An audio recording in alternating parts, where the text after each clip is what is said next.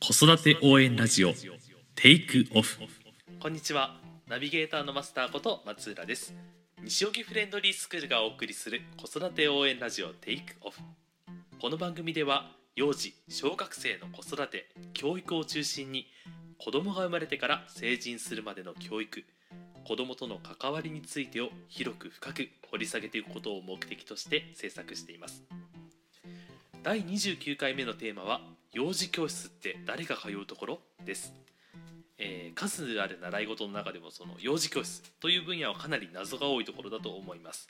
果たしてどんな人が何のために通うのか？そして何のために存在するのかなどいろいろと聞いてみようと思います、えー今回お話ししていただくのも、えー西荻フレンドリースクール室長の今野由美先生です。お願いいたします。はい、よろしくお願いします。で、えー、と早速ですけどまあフレンドリースクール自体も幼児教室なんですけどあの僕結構あのどこで働いてるのといった話をあの聞かれた時に幼児教室っていうとみんな結構ハテナマークが浮かぶんですね相手の表情に。であの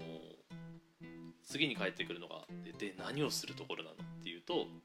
まあ由美先生的にはどういうふうにお答えします？そうですね、やっぱりいまだに幼児教室っていうと「あお受験するの?うん」とか「小学校受験するの?」とかっていうことにこうすぐ結びついて小学校受験をするための教室が幼児教室ってすごくあの思われがちなんですけれどもでも実は私が考えるのはやっぱり幼児教室っていうのはこう他のバレエ教室とかピアノ教室とかまあいろいろありますけど英語教室とか、まあ、そういう IQ を磨くとかってこういろいろありますけれども、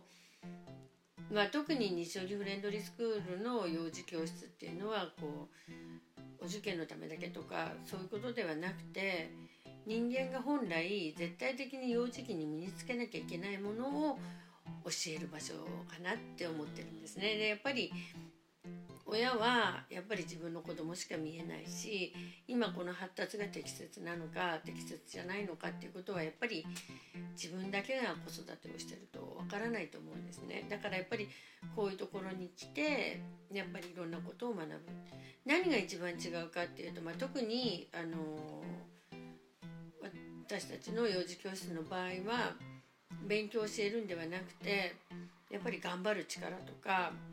それから分からないことが分かるようになる喜びとかやっぱりお友達と仲良くするからやっぱり我慢をしなきゃいけないところは我慢をするっていうそういうやっぱりあの成長を助ける。特にやっぱりあのこれから日本で生きていく場合はやっぱり日本語というものが母国語っていうものがやっぱりあるのでそのやっぱり母国語がきちんと使える自分の言いたいことがやっぱりきちんと言えるっていうそういう力も身につけるべきところではないかなってただペーパーをねみんなが持ってるようなイメージでペーパーだけをこう一生懸命やって子供がそれを解いていくっていうイメージではなくてやっぱりペーパー作業は何のためにペーパーがいるかっていうことはやっぱりきちんと先生の言ったことが受け止められて聞けて聞けるからこそ回答が出せるっていうそういうやっぱりあの幼児教育でのペーパーっていうのはそういうものだと思った方がいいと思うんです。でそれが何につながるかっていうとこれから小学校に上がると30人とか40人とかが1クラスで先生が大体1人ですよね。でやっぱり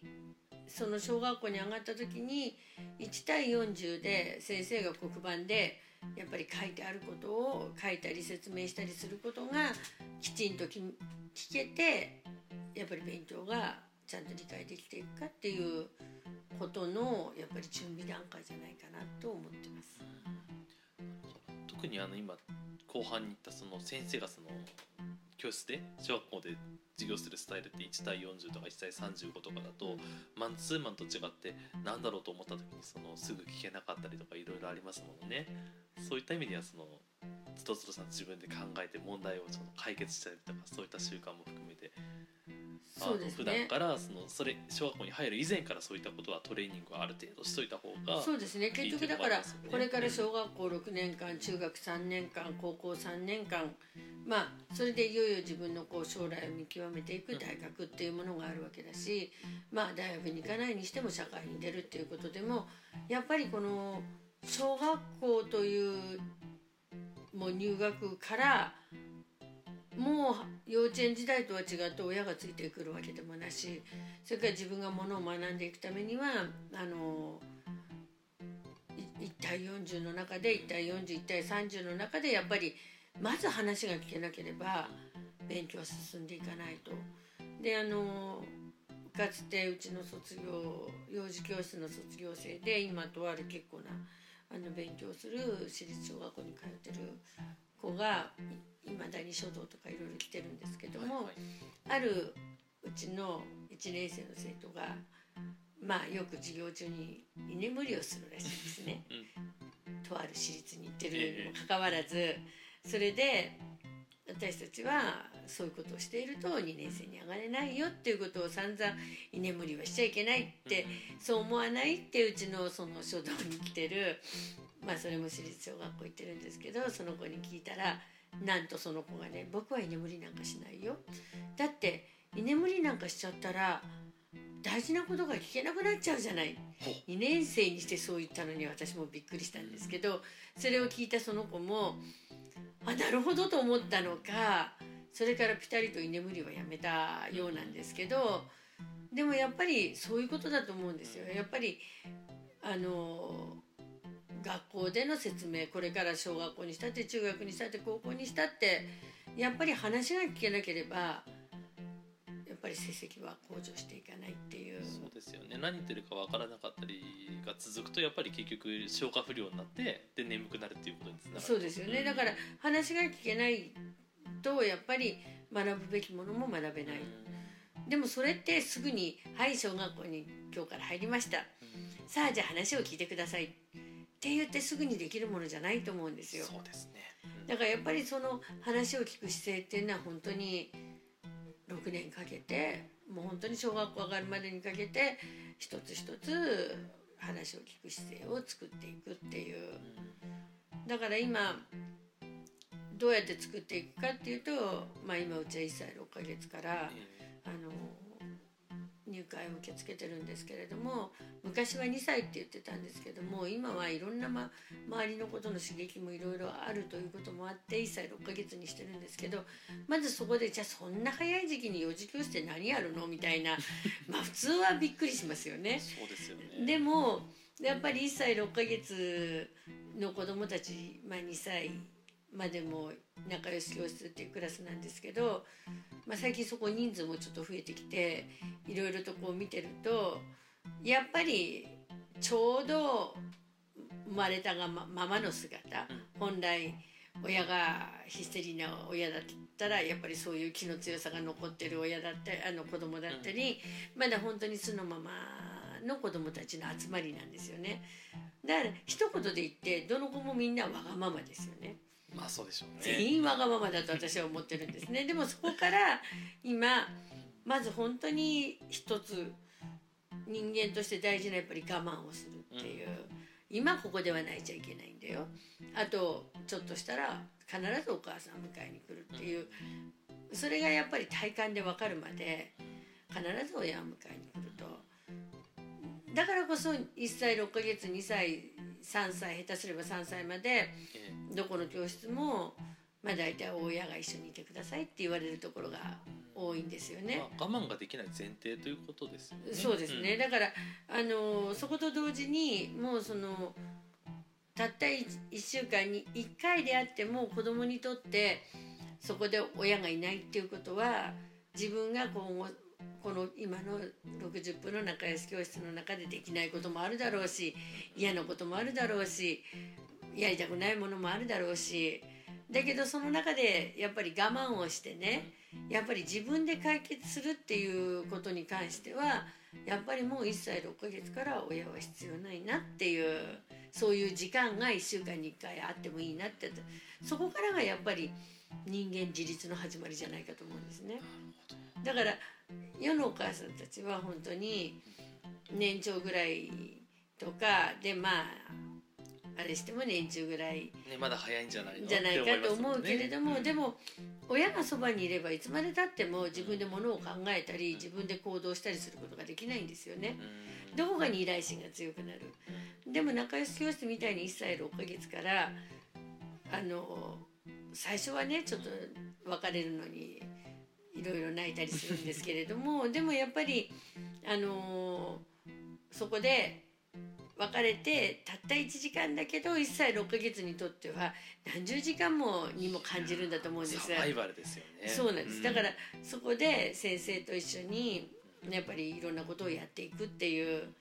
だからすごくたった1時間の授業なんですけどみんな帰ってから爆睡をすると言ってるぐらいの。頭使ってるんでしょうね。そうですね。する方でしょうねまあでも多分聞いてる方の中ではあのまあでもそれはすごくよくできたお子様だからできることでうちの子がそんな若い年からいけるはずないわって思ってる方も多いと思いますけどどうですかね？うんいやもうそれは1歳6ヶ月までっていうのは能力に何も差がないと私は思ってるんですよね。じゃあスタートはもう平同じです。そっから先どのような言葉かけどのようなあの子育てを親がしていくかによってそっからだと思いますよ大きな分かれ目って。今見てると1歳6ヶ月の子供たち結構来てるんですけどどれもこれもみんな同じ。頭がいいか悪いかっていうのも分からないし、まあ強いて言えばこの子は音楽が好きなんだなとか音楽には反応するなとかこの子は体操系には反応するなっていうのは興味の思考がちょっと違う違いますけどね。でもまあ1歳6ヶ月で一番最初に発する言葉は「嫌だ」もうこれは多いですよね「嫌だ」「嫌」もうそれが一番にやっぱり覚えてますよね。まあ分かりやすい意思表うん、だから拒絶反応っていうかやりたくないものは全て 自嫌分本位ですよね。そうんでも嫌でもやっぱりやらなきゃいけないものってあるんだよっていうことをまあ少しずつね教えていくっていう。でもそれが嫌嫌なものはやりたくないっていうことをやっぱりきちんと最初から教え込んでいかないと人間あるがままの姿でずっとあの何もしなければ本当にそのままで行ってしまうけどそこで少しずつ強制を加えていくことによって人間的に幅も広がってくるしいいものは伸びていくしやっぱりわがままな分は少しずつ削れていくっていう。そうなんですよねその特にわがままとかそういった部分ってあの機会がなければおのずと分かるもんではないっていうことですよね。そうですね。だ下手するとそのまま大人になっちゃうこともあ,、り得るし。ありますね、うん。黙ってそのままいもう黙ってたって子供って学ぶもんなんだとか、うん。黙ってたって何もしなくたって子供って成長していくんだって。で成長の度合いも早いですからねやっぱり。そうですね。あっという間にもうわがままな子供に転じた時にはもうあの直していけないっていうでそれがやっぱり本当にこの間あのプロフェッショナルっていう NHK のテレビを見てて犬の特集だったんですけど、それはなんてブリーダーみたいな？訓練士とかそういうところですか？えまあ、いろんなあのトリマーだトリマーの話だったりいろいろあって最後に犬の訓練の,、あの人が出てきてで、まあ、警察犬とかを育ててたんですけれどもでもそれだけじゃないっていうことに気がついてやっぱりこうもうどうにもまあ犬ですから言葉が喋れるわけじゃないしもうどうにも手に負えないっていう犬たちをやっぱり預かって訓練してじゃあ一般のペットってことえ。え飼い主に返すっていう、でもなんかすごく犬の話と私が共通するわけじゃないんですけれども、やっぱりあの噛み噛みついてばっかりいる犬がずっと噛みついている犬であるわけがないと、やれば訓練していけば絶対に生還するっていうきちんとした犬に育てられるっていうことをすごいおっしゃってて。でやっぱり年が重めば重むほどやっぱりその共生していくのが難しいっていう。で私が一番その人間との共通点を見出したのはやっぱり犬でも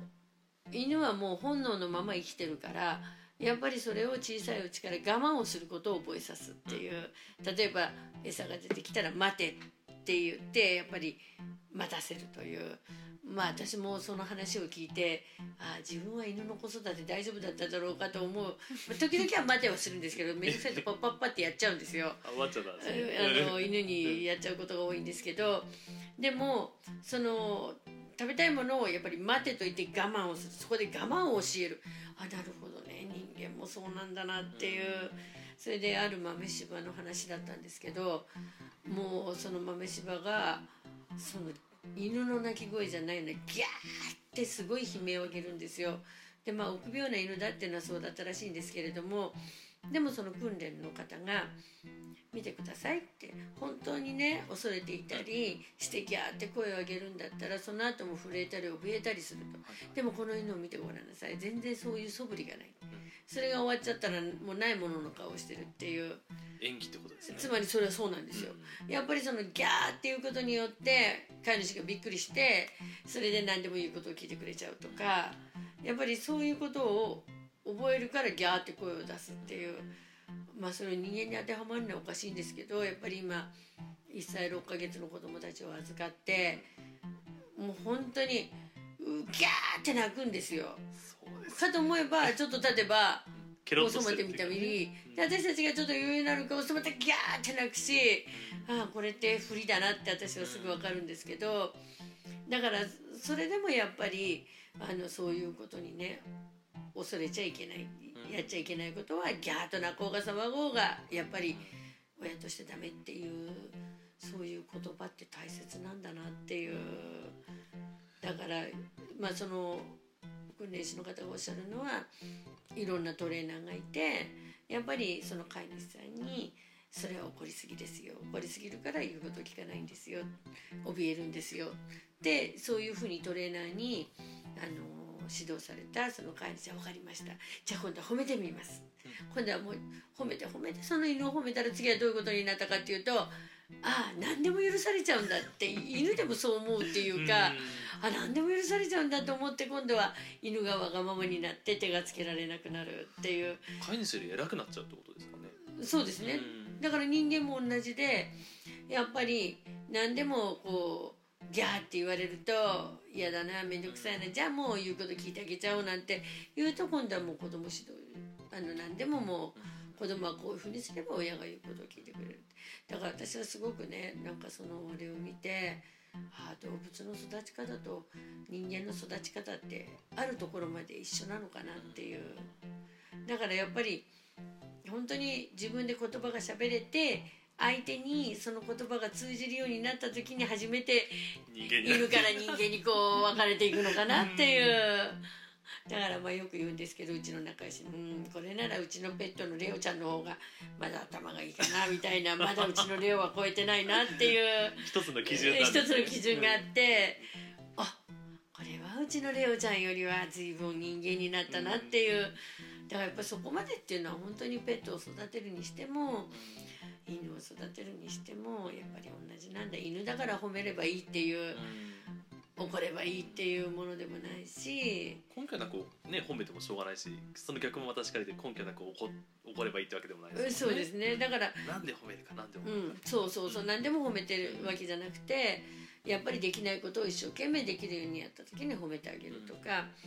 やっぱりそういうことっていうのはやっぱり幼児教室に通える通ってこそ何を褒めて何を怒るかっていうことがやっぱり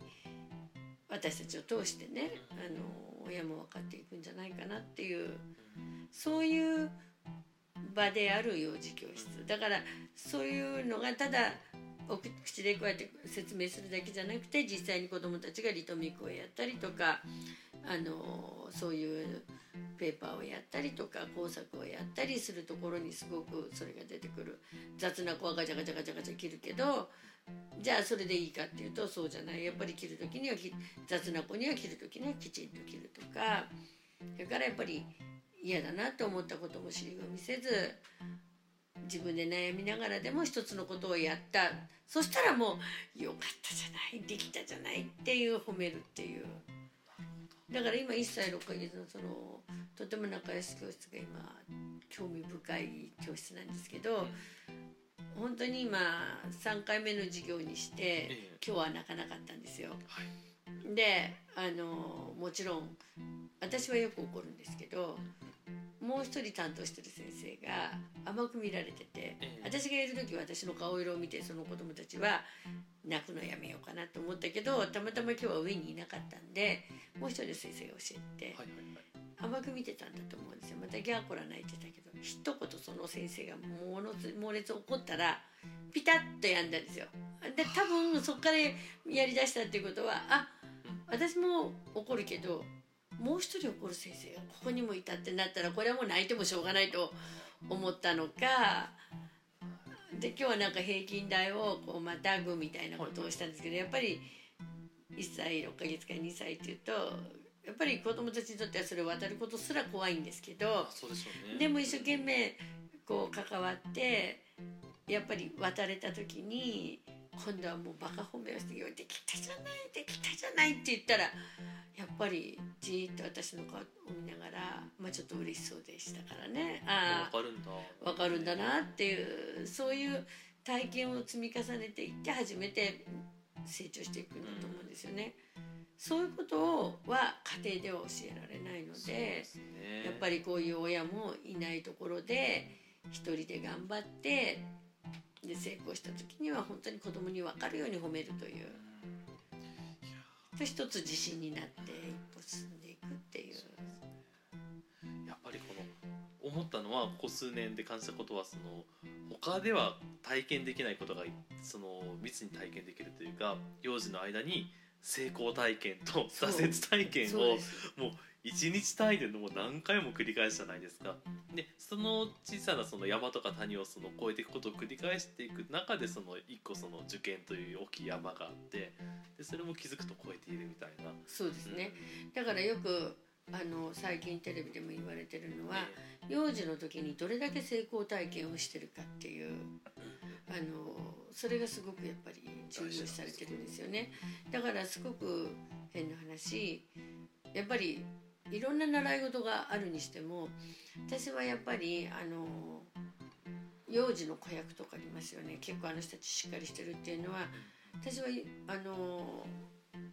幼児の子役ってまあうちの子供たちもそういうところに入ってたからよくわかるんです劇団みたいなところっていうのは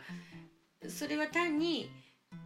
そういう子役にで有名にさせたいからっていうことを考えてらっしゃる方もいらっしゃると思うんですけどもでもおのずとそこには厳しい世界があって自分はこの仕事をしたいこの広告にコマーシャルに出たいこの舞台に出たいって子供ながらに思っていても無駄にやっぱりオーディションに受からなかったらバサッと落ちますよね。実力と運とかねいろいろありますでもやっぱりそのの挫折からやっぱり幼児ながらでもやっぱりまた這い上がって次のオーディションに向かっていく。そこでやっぱり決まった時のそのやっぱり嬉しさとか成功体験とかね。そういう意味でのあれとしての習い事として私はあの劇団に入れてよかったかなって思うんでちょっと話がそれちゃうかもしれないんですけどやっぱりあのうちは下の子は本当に協調性がなくって本当に協調性がないから合唱団に入れたら少しはいいかと思って入れても見たけどあまり効果はなくってそれでそうこうしながら過ごしてやっぱり小学校の時にあの「レ・ミゼラブル」あエリエリザベートの初演に出たんですけど。そんなものに抜擢されて私たち私はどうしようかと思ったんですけど、まあでも入ってしまったものをやらなきゃいけない、それまでグダグダグダグダしていた子供だったんですけどもまあ下の子はそうだったんですけどやっぱり帝帝劇にやっぱり半年経ってでとても有名なもう立派な方たちと共演とかした時におのずとやっぱり自分に対する責任感とかみんなでやらなきゃいけないんだっていう協調性みたいなものをやっぱり学びそしてその後エリザベートから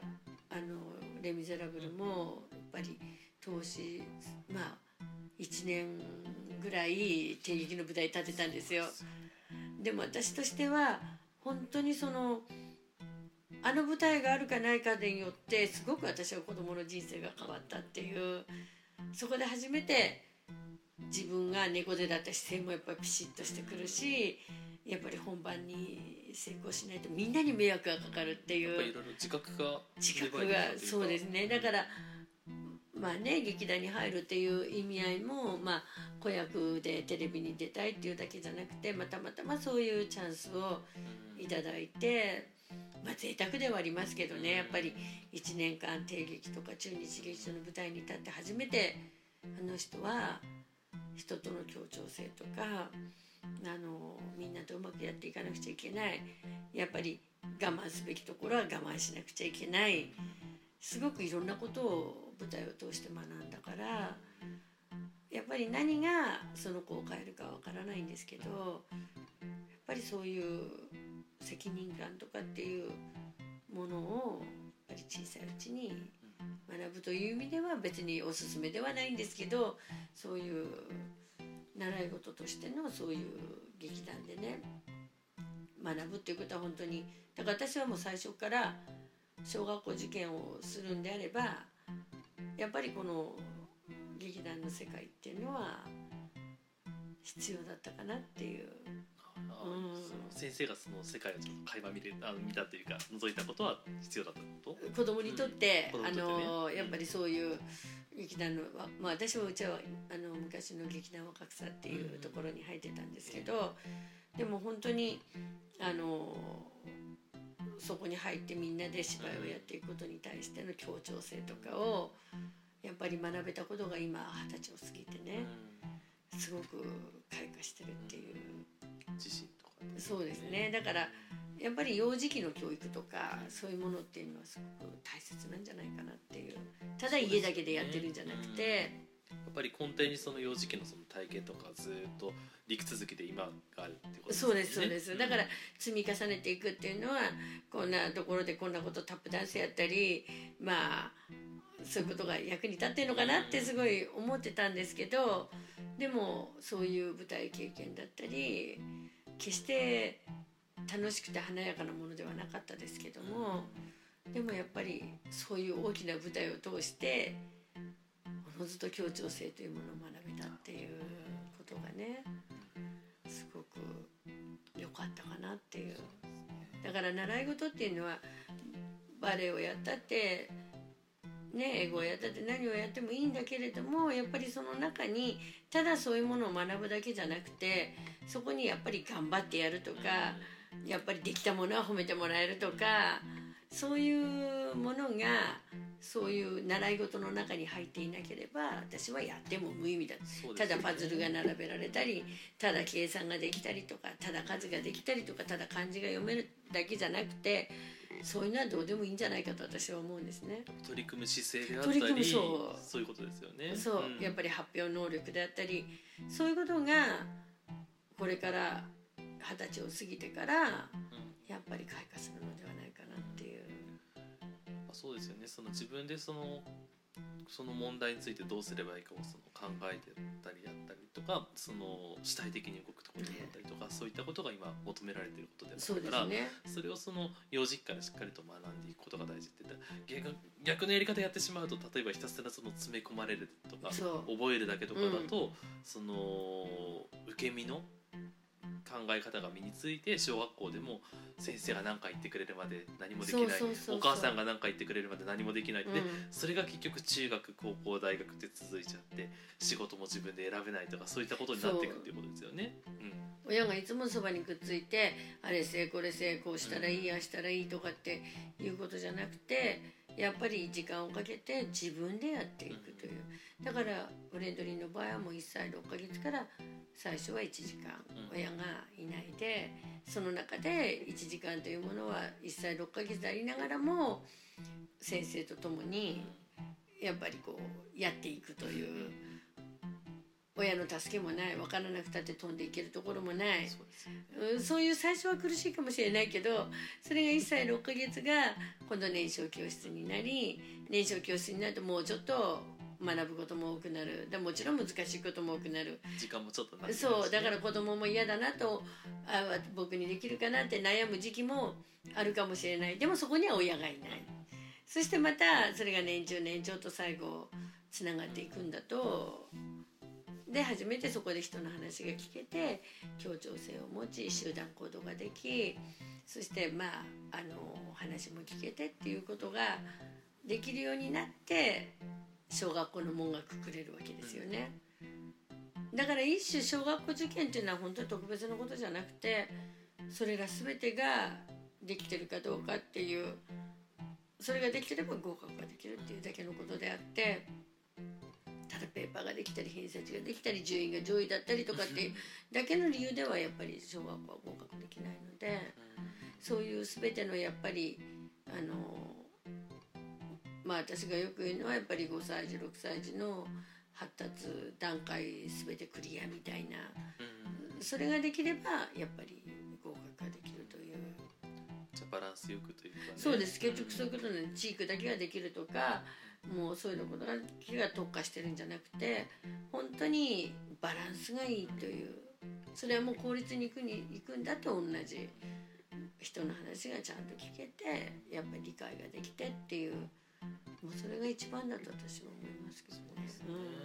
だから例えばどっか秀でてるのもいいけどそのバランスがいいものがあった上でそこから伸びてればいい。だからあんまりにもいびつだとそこでやっぱり劣等感感じちゃったりとかそのうまくいろいろ処理できなかったとかいろいろ起こると思うけどまず一通り全部平均値以上ちゃんと身につけられていればもう伸ばすところはどんどん伸ばしていけばいいしということですもんね。だからバランスを良くしてともかく凸凹がないように全てがバランスよくして小学校の門をくぐらせてそしてまたそこではまたもう一皮向けながら